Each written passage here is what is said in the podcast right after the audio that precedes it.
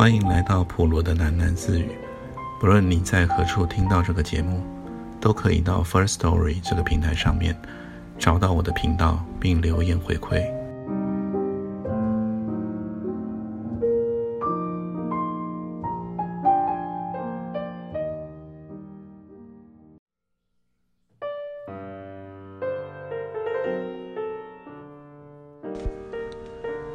热腾腾的畅销书哦，苏远说：“这是事实。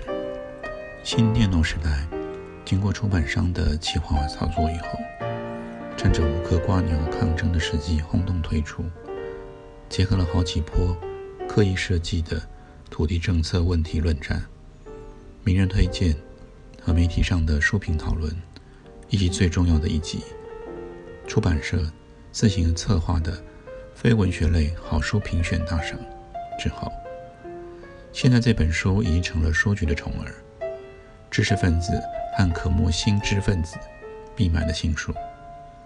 对于大众来说，这本书偏向研究报告式的内容，确实枯燥了些。但“新佃农”一词既已成为时髦的标签，大众们就不太介意阅读上的困难了。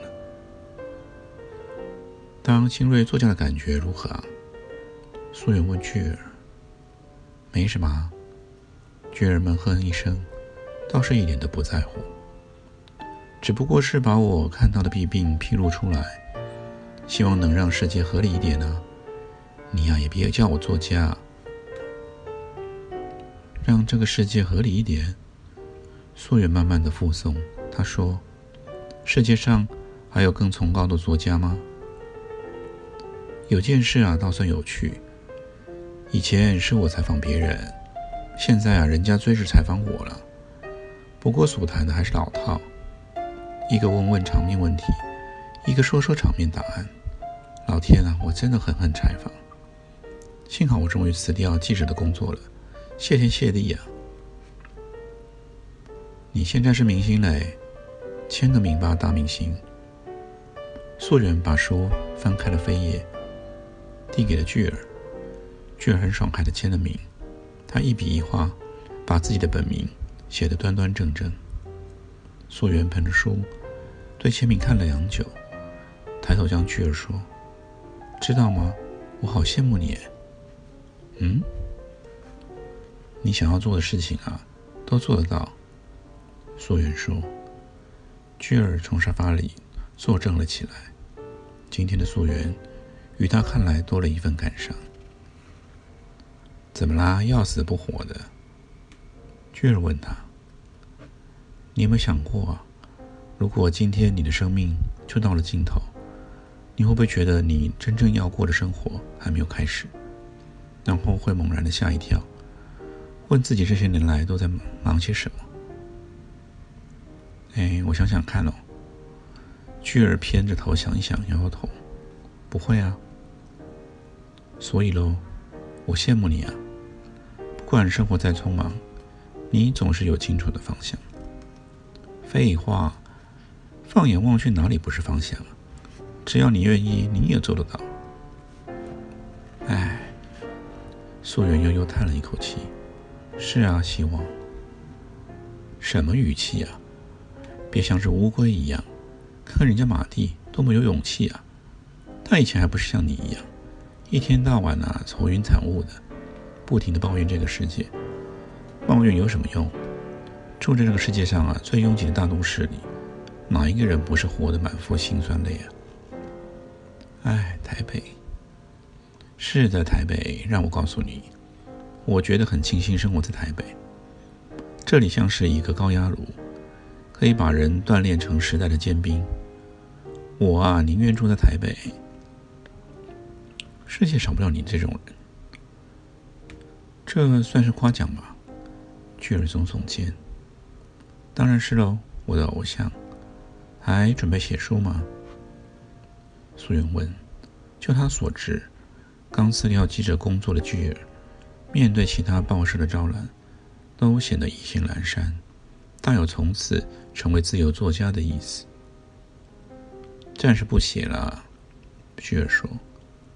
我是有兴趣的题目才写得下去，那些出版社天天烦着我，说什么打铁趁热，想出一堆狗屁不通题目要我写书，都叫我回绝了。那你准备做什么？喝西北风？嗯，不错的主意嘞。巨儿拉开了窗帘，耀眼的阳光斜照了进来。真不习惯了，这不像巨儿会说的话。巨儿没有回答他。窗外是亮灰色的天空。巨儿凝眸远望，这灰色的云层让他想到了上保罗的头发。云层里透露了一点苍蓝色的天光，又让他想到了上保罗的眼睛。上保罗就是一个喝西北风的人，如今他也要随西北风而去了。前天晚上，在中山纪念堂前的广场散步的时候，上保罗突然揽住了巨人腰，告诉他，他就要被召回德国的总部。绿星球党筹备已久的第三世界党员培养培养计划，正要在今年秋天展开。总部需要上保罗这样的资深辅导员。于是他又决定离开台湾，最快将要在三个月之内动身。跟我一起去吧，巨儿，你将是一个非常优秀的党员。尚保罗这样要求他。巨儿当时也像现在一样，默默的没有答话。离开台湾，离开台北，并不是困难的选择。对于巨儿来说，再度把自己抛向一种追寻理想的狂热之中。就像以前去纽约加入舞团，这啊才是令他踌躇的地方。你需要独立的决定，我不勉强你。尚保罗这样说了。记不记得我们在海滩那一夜啊？素璇打断了巨儿的沉默。他说：“马蒂还在的那一次啊，你和海安争了好久好久，争到了自由的问题、文明的问题。”你们的争论啊，我都忘光了。只记得你说过的“爱让人自由”那句话，真的让我感动啊，巨儿。我想我的问题是不知道该爱什么。至少你爱生命吧？爱呀。可是有时候我又糊涂了，觉得好像没那么爱，觉得什么都乏味。那是因为啊，你的生活一成不变。也许是吧。我缺少激情，像你一样充满活力的激情。别把我说的那么狂热，我也有无力的时候。菊儿说，他点了一根烟，完全把小叶的禁烟令抛到了脑后。真的吗？什么时候？素媛，我相信一句话：人之所以快乐与受苦，都是因为同一个原因。人有理想。有的时候，面对理想，人又会退却了，怕完全的陷进去，怕失去了自己。我以为你是一个为了理想什么都不怕的人呢。怕？你不是说过，全心全意、不顾一切阻碍去追求理想，就是自由吗？也许啊，我怕的就是自由哎。为什么？太多的自由让我控制不了自己，居而被自己吐出了烟熏皱了眉。我从来就不羡慕纵情自由的人，像海安那样。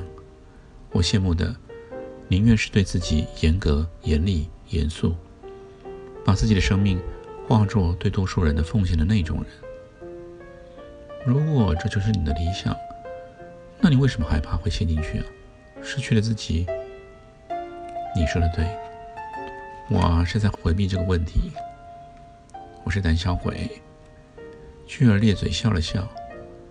我怕的只有一件事，怕放出去我的感情。为什么？因为我是那种啊不爱则已，爱了就不回头的人。要是海安听到了，一定要问你，那又怎样？是啊，那又怎样？巨儿摸着额头思索着。车祸在他的额前留下一个人字形的疤，这起先让他懊恼了一阵子。刚学中文的尚保罗却很认真地说：“你看，在你的额头上有一个美丽的人。”逗得他笑了。巨儿现在叹了口气说：“我是胆小鬼，在值得爱的人面前，却反而装模作样，眼睁睁看他跑掉。你到底说的是谁啊？尚保罗啊，那个老外。对呀，这样的人呢，值得去爱。哦，去了恋爱了。没错，我爱他，我要去追他，而且现在就去。巨儿把抽到一半的烟按熄，这是他从来没有过的举动。他背起背包，站起身来。我走了，小叶。巨儿朝帘幕里面喊道：“哦。”小叶回答。巨儿真的走了。小叶拉开了病床四周的活动帘，韩恩已经换上了新睡衣。小叶清理好水盆、毛巾，他忙得满头汗水。双颊绯红，素媛也站起身，要走了。小叶问他：“哎，大概排到我的话好了。”素媛说：“小叶想起来，素媛今天是来医院看病的，要不要我陪你去啊？”“不必了，就在隔壁栋大楼。你忙你的吧。”素媛说。他来到了海安的榻前。握住海安没有知觉的手，他握了很久。素远也走了。下午三点钟，小叶把窗帘再度拉上，换了一片巴哈贝尔的卡农曲。病房里变得幽静而温柔。午后的时间还很长，但是小叶一点也不会陷于无聊。他太忙了，非常忙。护士帮海安换好了针剂以后，就是小叶开始为海安按摩的时间。小叶买来了指压的按摩教科书，他按照书上的指示，天天帮海安活动全身的肌肉，从足趾开始，踝关节、腓腹肌、直肌、膝关节、股二头肌、肱二头肌、半肌腱、股直肌，叭叭叭，好多啊！到脸部的肌肉，海安全身的每一寸肌肤，小叶都仔细的按摩揉动。这样的按摩工程，一天至少两三次。昏睡已经一个月的海安，全身关节柔软，肌肉保持了常人的弹性。小叶用布织布沾了稀释漱口水，帮海安擦口腔。擦完以后，又用一张新的布织布。沾上海安喜欢的矿泉水，再擦一次口腔，这样海安梦中的呼吸里就不会闻到不愉快的药水味。大过针剂的伤口，小叶用毛巾热敷。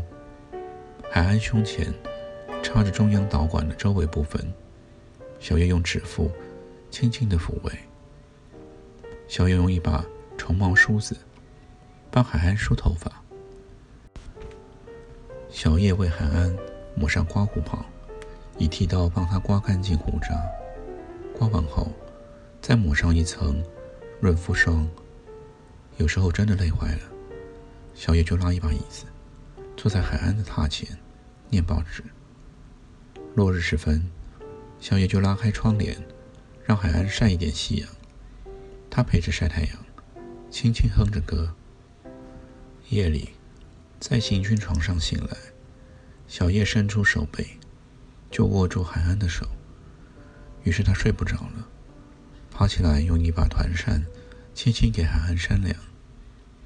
护士们有时候在病房里逗留，为了看海安，为了看小叶那样子照顾海安。你考不考虑当专业看护啊？护士很认真的问他：“有没有搞错啊？”我恨死医院了，小叶这样回答。可大哥醒来以后啊，我再也不要踏进医院一步。会醒来的，护士们好心的鼓励他。每当护士们这样说的时候，小叶就会停下手上的工作，抬起头，双眼亮晶晶的看着护士。像你这样子照顾啊，就算是个木偶，也要被你捏活了。这是护士们安慰性的结论。